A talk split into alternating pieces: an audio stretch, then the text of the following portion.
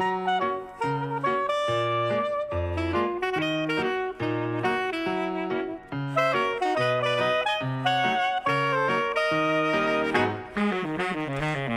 Psychobalado, un podcast pour être à la fine pointe en psychologie et en communication interpersonnelle avec les psychologues Yves Dalpé et Joanne Côté. Bonjour à tous. Aujourd'hui, notre sujet principal porte le titre suivant. Êtes-vous de bonne humeur? Mais d'abord, le docteur Yves Dalpé nous présente succinctement quelques nouvelles euh, tirées pardon, de recherches récentes en psychologie. Première nouvelle, Yves. Alors, bonjour. Oui, bonjour Joanne. Les parents et la consommation d'alcool chez leurs enfants, c'est toute qu'une question. Alors, Joanne, d'après toi, euh, est-ce que c'est une bonne idée que les parents euh, amènent leurs euh, jeunes adolescents à consommer de l'alcool avec eux? Ben, moi, je me dis, les initier, comment dire, modérément et sainement à, à connaître leurs limites face à l'alcool, je me semble que je trouve pas ça si... Bien, j'aurais cru ça moi aussi, disons, Oui. spontanément, mais euh, une recherche euh, récente faite sur euh, 2000 euh, adolescents australiens Oui. conclut le contraire. Ah ben, Seigneur. C'est que dans 81 de l'échantillon, Mhm. Euh, six ans, la recherche a duré six ans. Alors, au bout des six ans, on s'est rendu compte que 81 des adolescents qui consommaient de l'alcool avec leurs parents étaient portés à exagérer À sur faire des excès. Oui. Ah ben, c'est tout le contraire de ce que j'aurais pensé. Ah oui. Alors, deuxième nouvelle, les tricheurs et les menteurs sont perçus comme incompétents. Ah, ça, j'ai trouvé. Je la mentionne, cette recherche-là, parce que je l'ai trouvé un petit peu drôle. Euh, mais ça a du sens. Euh, Ouais. Les gens qui sont des menteurs, des tricheurs et puis qui sont qui voleurs, Ouais. sont perçus par l'entourage comme étant moins compétents, même sur le plan du travail. Ben, ça a bien du sens. oui, tant mieux. Ça hein. ben- oui, ça, oui, tant mieux. Ça encourage euh, une attitude pas mal plus positive qui est l'honnêteté. Dernière nouvelle, sur la même longueur d'onde. Ah Oui, ça c'est particulièrement intéressant. Euh, je trouve, j'ai trouvé ça charmant. On a fait une recherche dans laquelle on a euh, montré des vidéos à des sujets, vidéos sur certains sujets euh, différents, comme, euh, je sais pas, euh, euh, on parlait de politique, ou bien ça pouvait être de la musique, ou bien des sketchs euh, Mhm. d'humour, euh, ainsi de suite. C'est super Puis- varié. Oui, puis pendant que les gens visionnaient ces vidéos-là, on mesurait leurs ondes cérébrales. Mhm. Et on s'est rendu compte que euh, plus les gens étaient amis ensemble, Oui. plus leurs ondes cérébrales se ressemblaient. Plus ils, réa- ils réagissaient de la même façon au niveau de leur cerveau, de leur circuit neuronal. Ah, neurologique. Ah ben, Seigneur, ça veut dire que ne- les gens qui sont proches de nous, nos amis, ils nous ressemblent de l'extérieur et de l'intérieur. hein? Et de l'intérieur, en effet. C'est amusant, puis c'est agréable. C'est agréable, Oui. oui. Et maintenant, êtes-vous de bonne humeur? Cher Yves, si je te pose la question, es-tu de bonne humeur? Qu'est-ce que tu vas me répondre? Euh, oui, je suis plus de bonne humeur que ce matin. Je sais pas pourquoi. ça arrive. On n'est pas obligé d'être de bonne humeur toute la journée. À chaque seconde, hein? Oui, non, c'est vrai. c'est normal. C'est vrai, c'est vrai. Et puis moi, de mon côté, euh, je dirais que je suis relativement de bonne humeur, mais il faut que je fasse attention à, à certaines, euh, à certains éléments pour vraiment être de bonne humeur. Ça se Ah fait bon? pas tout seul. Ouais. Des éléments comme quoi, par exemple? Ben, il faut que j'aille dormir euh, le- les heures, euh, les heures do- dont j'ai besoin. Il faut que euh, fait de l'exercice, que j'ai eu du plaisir dans ma journée, qu'il y, ait- des moments de plaisir euh, de façon plutôt égale, que j'ai le plaisir de voir mes amis, de bien manger, d'être stimulé intellectuellement. Oui. Ça te prend tout ça pour être de bonne humeur? Ah, ben j'ai une grosse recette, mais elle fonctionne. Bon. Euh, ce que je trouve intéressant dans ce thème-ci, là, Ouais. être, de, être de bonne humeur, qu'on qu'on Oui. aborde aujourd'hui, C'est, c'est, c'est que, euh, me semble qu'on entend beaucoup parler de bonheur, T'as raison. mais on ne réalise pas que être de bonne humeur, C'est le bonheur. c'est le bonheur. ça. Oui, C'est- oui, oui, si on, oui. si on n'est pas de bonne humeur la majeure partie de la journée, me semble qu'on n'est pas, On n'est pas dans le bonheur. on n'est pas dans le bonheur. Ouais. En Alors- fait, ton idée est, est plus précise. Hein? Ouais. En- être de bonne humeur, c'est le bonheur. De faire ce qu'il faut pour être de bonne humeur. Oui, Hein? C'est, euh, c'est un peu ça, là. Parce que c'est, c'est très concret. c'est très concret. On le sent quand Oui, on est de bonne oui. humeur, Seigneur. Exactement. Et euh, ça nous fait, euh, ça nous met en, en lien avec euh, toute la question de la dépression, parce que la dépression, euh, du point de vue de, la pathologie, du point de vue de, la de la psychiatrie, si on se réfère au DSM, par exemple, en Mhm. psychiatrie, le manuel de base pour des diagnostics, la dépression, c'est euh, justement un trouble de l'humeur. Ah, bonne humeur. Du humeur, chance, ben hein? oui. Et puis, euh, donc, euh, comme je le vois, moi, c'est une question de continuum, c'est une question de degré. Ouais. Quand certaines personnes ont le malheur de se faire donner un diagnostic de dépression majeure, Ouais. des fois, je trouve qu'ils ils prennent ça comme si c'était plus, comment dire, non, plus, je dis pas que c'est pas grave, là, c'est quand même grave, là. Mhm. Mais ce que je veux mettre en lumière, c'est que c'est une question de degré, tout ça. Alors, dans une même journée, on peut être. euh, on- notre humeur peut être affectée. On peut être de Mhm. moins bonne humeur. Mhm. Ça peut durer euh, une heure, Mhm. euh, une avant-midi, une journée, puis ensuite, ça se replace. Oui, ben, autrement dit, même chez les gens, chez les personnes qui vivent une dépression majeure, dans le cadre d'une journée, ils, vont, ils peuvent avoir une humeur qui, qui, qui est plus, comment dire, positif. Ça peut être. Oui. Hein? Il y a On ça le voit aussi. aussi, exactement. là, parce que Oui. tu es parti de l'idée de la, Oui. la dépression majeure, de Oui. comment c'est tout ça, c'est des degrés. C'est toute une question de. C'est un continuum. C'est sûr que pour avoir le diagnostic de dépression majeure, ça Ouais. prend, je pense que je me demande, je pense que c'est deux semaines, là. Où est-ce que c'est que le. le- Mais c'est, ce que je veux dire par là, c'est tout, c'est, très relatif, tout ça. Il faut jamais l'oublier. Et c'est, c'est pas une question de maladie, c'est une question de normalité de la vie. Hum, On peut pas toujours être de bonne humeur. Ben non. toujours. Alors, malheureusement. ça fait partie là, de, de la vie. Il faut pas faut dramatiser avec ça. Oui, Euh, des fois, euh, c'est une partie de la journée. Des fois, on a des semaines qui sont plus push-push. ouais, ça. Puis après, tchouk, tchouk, tchouk, tchouk, tchouk, Mais ça se rééquilibre. peut nous amener à parler aussi de certaines personnes qui sont très, très, très de bonne humeur, Trop. mais pour qui c'est pathologique. Ah ouais. Les gens, que, par exemple, qui, euh, qui ont des épisodes euh, maniaques Mhm. qu'on retrouve Les euh, bipolaires. chez les bipolaires. Mhm. la- ce qu'on appelle Mm. maniaque, en- en- ça- qui est un, un terme un peu drôle là, pour le monsieur tout le monde, c'est quand en, pathologie, en psychopathologie, ça veut dire l'état d'une personne qui est excitée mentalement. Hyper excité. Et euh, les bipolaires, ben, ce sont des gens qui passent d'un état à l'autre. d'un état de- d'excitation pendant deux semaines, trois semaines, quatre un- semaines. un- et peut-être plus, à un état de dépression.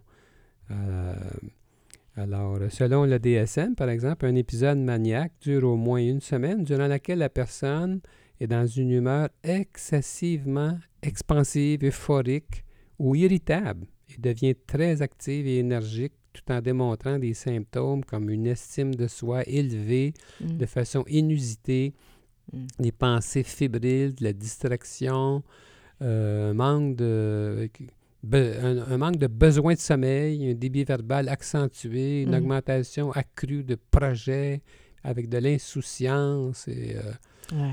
euh, et les gens qui vivent ce genre de difficultés sont souvent euh, perçus comme si- s'ils étaient, euh, comment dire ça, comme si c'était biologique, comme si c'était héréditaire, comme si on pouvait rien y faire, comme si ça prenait absolument des médicaments pour euh, les sortir de cette, euh, ce cycle-là. Ouais. Et moi, je vois pas ça de cette façon-là. Qu'est-ce que tu dirais? On n'est pas ina- inexorablement bipolaire de par sa génétique. Seigneur, quand on, quand on regarde les petits bébés, ils sont pas comme ça. Les, enfants, en règle générale, en bas âge, sont pas comme ça. Ça peut euh, se présenter à l'âge adulte, tout ça. hein? Moi, je remarque chez mes clients bipolaires, même en dehors de leur période de manie, une propension à ne pas tenir compte de leurs limites Ah oui. et à rechercher les sensations fortes que leur apportent certaines activités qu'ils chérissent. Comme? Puis comme l'excès les fait vibrer ouais. et les amène à se sentir vivants, ils font taire les messages de leur corps qui voudraient les ralentir. Autrement dit, ils s'excitent tellement que tout ce qui est de la fatigue, de la faim, l'épuisement est anesthésié par des drogues chimiques que, que le corps peut Exactement. produire. Ils en viennent à ne plus ressentir autant la faim, ils Mm. écoutent considérablement leur nuit.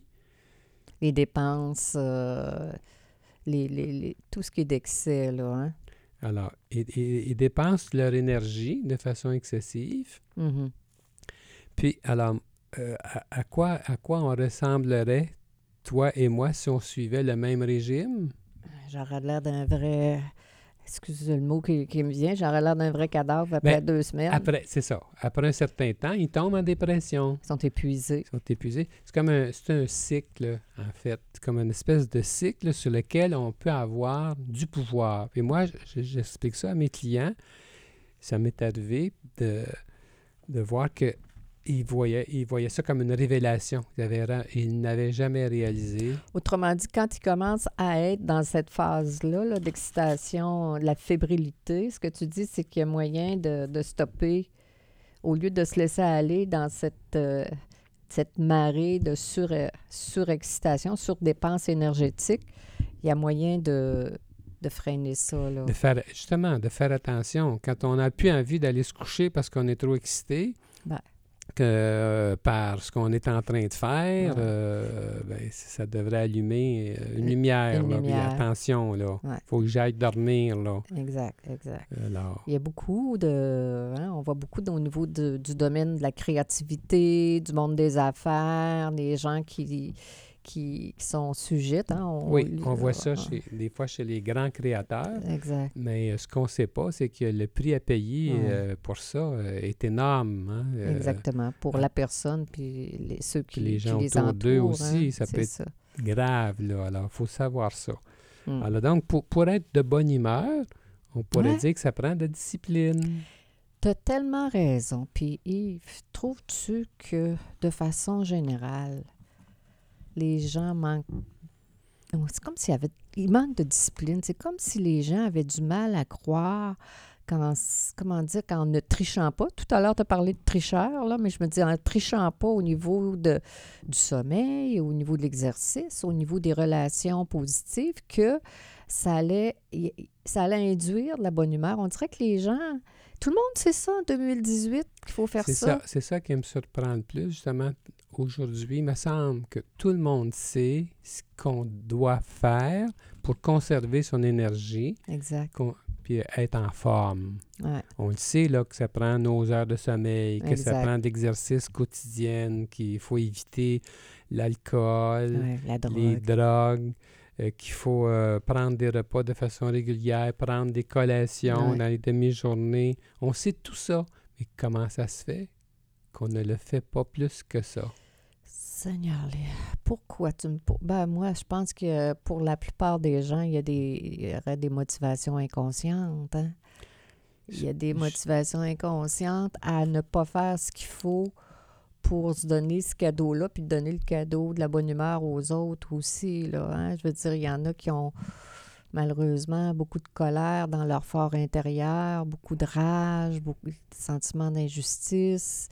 Et euh, ils, ils- ils sont, comment dire, sont contrôlés par euh, ce, ce- ce genre d'émotions-là, puis ils négligent de prendre Ouais. soin d'eux autres. Moi, je pense ça aussi que pour des raisons tout à fait inconscientes, beaucoup de personnes euh, aiment mieux, euh, j'allais dire, aiment mieux être de mauvaise humeur. C'est qu'ils ne le réalisent pas. À que- quel point? C'est inconscient, on l'a dit, les motivations sont inconscientes. Ils ne mesurent pas pleinement que leur résistance à... Parce que les gens peuvent rationalité, rationaliser, j'ai pas le temps, ça coûte cher, Tu sais, on peut se donner toutes sortes de raisons pour, pour pas... pas faire ce qu'il y a à faire. Oui, exact. Oui, mais euh, je vais te raconter quelque chose que j'ai vécu voilà très longtemps, Mhm. Bien avant de te connaître. D'accord. C'est- rassurant. J'étais dans une période de ma vie où c'était pas facile. Et puis un soir d'hiver, j'étais allé faire, euh, j'étais allé patiner. Hum, tellement beau. Puis ça avait été comme une découverte. Je m'étais senti tellement bien euh, que, euh, imagine-toi donc que c'est- j'étais comme mal à l'aise avec mon bien-être. Ben voyons donc. Oui. Et j'étais comme plein d'énergie, là, puis c'est comme si c'était en contradiction avec mon quotidien, puis c'est comme si ça me faisait un peu peur. Puis ça m'avait fait, ça m'avait été comme, ça avait été comme une révélation pour moi, ça. Que je, je pense que beaucoup de monde doit vivre ça. C'est comme si on ne savait pas quoi faire avec notre belle énergie, puis on l'éteint, cette énergie-là, sans s'en rendre compte. Ah, c'est ouais. intéressant ton Ouais. idée, Yves, quand même, là, parce que ça rejoint ce qu'on, ce qu'on comment dire, on, note, là, le peu de discipline. Comme on dit, tout le monde sait quoi faire, puis il n'y a Comment pas beaucoup de monde. qu'on le fait pas? C'est que je pense qu'on peut avoir peur de notre énergie, Notre puissance. de notre puissance, parce que ça peut nous inquiéter. On peut, on peut être amené à être obligé de faire des choix, peut-être de qui vont déplaire à, à certaines gens. prendre des décisions, peut-être euh, graves, là, comme je sais pas, moi, je pense euh, à une séparation ou changer d'emploi ou Mm. euh, des choses qui nous euh, alourdissent là, et puis qui sont pas qui en nous font accord. peur. Oui. euh, je verrais ça comme ça. là. Il y a, il y a des motivations inconscientes, puissantes, qui font que Ouais. Ah, c'est comme si euh, être de bonne humeur, euh, tant que ça, ça. Ça menace. Ouais, Ça menace, menace. notre identité. Oui. Ça menace euh, ce qu'on a peut-être vu aussi pendant notre enfance. Sais, nos parents, peut-être qu'ils n'étaient pas si de bonne humeur que ça, puis sans s'en rendre compte, on, on, on exerce, on vit un petit peu dans, dans, dans, dans cette manière-là. Là. C'est comme si on n'avait pas le droit, euh, on parle d'avoir une bonne estime de nous autres, là, puis d'être de bonne humeur, puis d'être euh, compétent, puissant, puis de faire ce qu'il faut faire pour que ça arrive. Oui, il peut y avoir. euh, c'est, c'est, c'est profond comme, euh, comme réflexion. Hein? C'est, Mhm. puis, euh, c'est pour ça qu'on a besoin, je trouve, des, des autres pour, comment dire, s'en- s'encourager les uns les autres pour euh, être de- Donner des feedbacks. Oui, dire, exactement. euh, Exactement. pour, euh, et puis aussi, ben, il y, a des caractères qui sont moins joyeux que d'autres, là, hein. Comme par exemple ceux qui sont névrotiques. Ouais. alors, À- à- de manière concrète, là, il y a des gens qui sont plutôt sombres, qui sont plutôt qui ont plutôt tendance à la colère, euh, aux émotions négatives. euh, à l'anxiété. Euh, c'est Inquiet. plus de leur nature. Alors, euh, ils vont être moins de bonne humeur que d'autres, bien entendu. Mhm. Mais la bonne nouvelle, c'est que ça se travaille. Ouais, la bonne nouvelle, c'est que ça se travaille plus qu'on le pense. Oui. Hein, Il s'agit c'est- de l'identifier clairement, puis de reviser ses, ses façons. Sa manière de vivre, sa manière de réfléchir, puis de, de d'y voir. D'y Mm. voir pour, pour de vrai, là. C'est pas... La vie, ça passe vite, hein? Oui. Les bonnes habitudes, euh, ça reste longtemps, puis on, on peut vivre euh, vieux et en bonne santé et de bonne humeur. De bonne humeur. Puis, euh, bon, qu'est-ce qui peut donner de la bonne humeur? là? Des beaux projets. Exact. euh, être bien entouré, que notre vie ait du sens. Exact. toutes sortes de belles joies qu'on peut accueillir. Exact. Qu'on peut accueillir dans la mesure de notre capacité à les accueillir. Ouais. C'est ça. C'est plus, plus, c'est très, très positif, ça, dans le fond, là, hein, d'être de bonne, l'idée de dire, moi, Mm. je, à tous les jours, euh, que je sois de bonne humeur. C'est drôle, hein? je fais un lien, Joanne, avec la psychothérapie. J'ai déjà lu quelque part que euh, le, le- le niveau d'énergie du thérapeute était senti par son client Mhm. et c'était une grosse variable dans le bien-être que ça pouvait lui donner. Autrement dit, les gens vont, vont, vont vouloir rencontrer euh, quelqu'un de ouais. significatif comme un psychologue Ouais. qu'on sent énergique, qu'on sent de bonne humeur, autrement dit. Mm. Alors, sans s'en rendre compte nous-mêmes, de par notre énergie, si on est foncièrement de bonne humeur, on peut rendre de bonne humeur euh, les Ouais. clients qui Ça nous se contamine, on va dire ça comme ça. hein. La bonne humeur, ça se Bonne- contamine. En général, En exactement. général. La bonne humeur se, se- se transmet contamine, c'est négatif. mais- ouais, comme une contagion. de-. Quand on voit quelqu'un dans notre entourage à qui arrivent des belles choses, ça nous fait beaucoup de bien. Et l'inverse, c'est vrai aussi. Je me souviens d'un client que j'ai eu quelques années. C'était quelqu'un qui avait vraiment des gros problèmes. Et puis, euh, il m'arrivait euh, il m'arrivait troublé, le- le- presque la tête entre les deux jambes. C'est un client qui a- euh, et puis euh, qui, qui- qui avait de, de- comment dire rapidement là, qui, qui était qui avait beaucoup de misère dans la vie. Et puis euh, je, je vais finir avec ça là parce que je trouvais ça quand même intéressant. C'était un cas assez particulier. Mhm. il arrivait comme ça déprimé. Et puis là pendant l'entrevue il racontait ses choses. On tournait ça avec humour puis on- souvent, on n'abordait pas vraiment les choses de façon sérieuse tant que ça, là.